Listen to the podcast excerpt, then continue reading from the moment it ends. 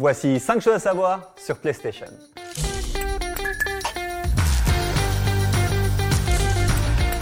Le jeu le plus vendu de l'histoire de PlayStation est GTA V. Que ce soit sur PS3 ou sur PS4, c'est le best-seller depuis 2013. Ensuite, le jeu le plus vendu sur PS2, c'est bah, GTA San Andreas. Et enfin, le jeu le plus vendu sur PlayStation 1, c'est euh, Gran Turismo. Ok.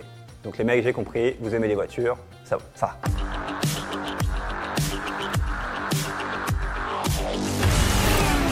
Les boutons de la manette PlayStation ont une vraie signification. Oui, le triangle, le carré, le rond, la croix, oui on dit la croix, on dit pas le X, n'ont pas été choisis par hasard. Le designer de la PlayStation et donc de sa manette, Teiyu Goto, ne voulait pas de lettres sur sa manette. Il voulait des symboles pour que ça soit le plus universel possible. Du coup, il a décidé de prendre ces quatre symboles-là.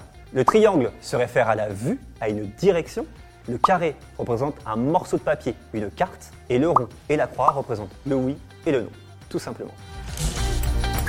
PlayStation aurait dû être une console Nintendo. What? Ça veut dire qu'on aurait pu jouer à Mario sur PlayStation? Calme-toi. À la base, PlayStation, en deux mots, ça devait être un add-on en lecteur CD pour la prochaine Nintendo. Parce qu'avec les cartouches, il y avait beaucoup trop de contrefaçons. Mais Nintendo et Sony, pour une sombre histoire de contrat, se sont embrouillés en 91 et fin 94, Sony sortait sa PlayStation en un. La PlayStation 2 est la console la plus vendue de tous les temps. Avec 155 millions d'unités, elle devance la Nintendo DS et la Game Boy. Et ça, c'est toutes consoles confondues. Et si tu es juste sur les consoles de salon, bah PlayStation est juste tout le temps devant. Premier PS2, deuxième PS4, troisième PS1, ok, quatrième oui, cinquième PS3.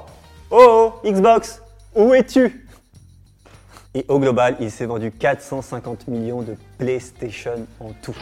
Évidemment, un record. PlayStation.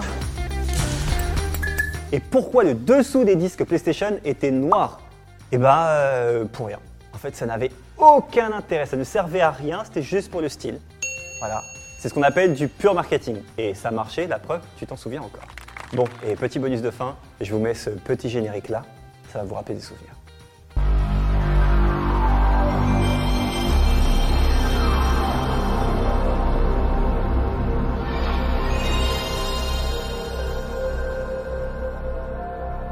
C'était un podcast Genside.